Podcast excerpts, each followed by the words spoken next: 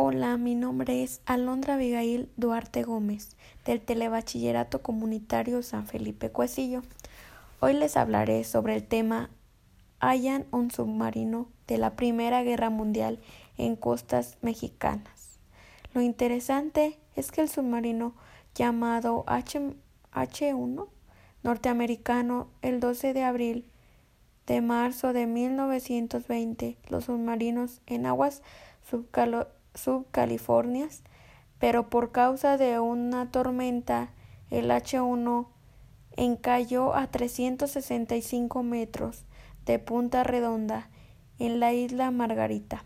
El 12 de abril su nombre quedó grabado en la lista de la Marina de la Guerra norteamericana.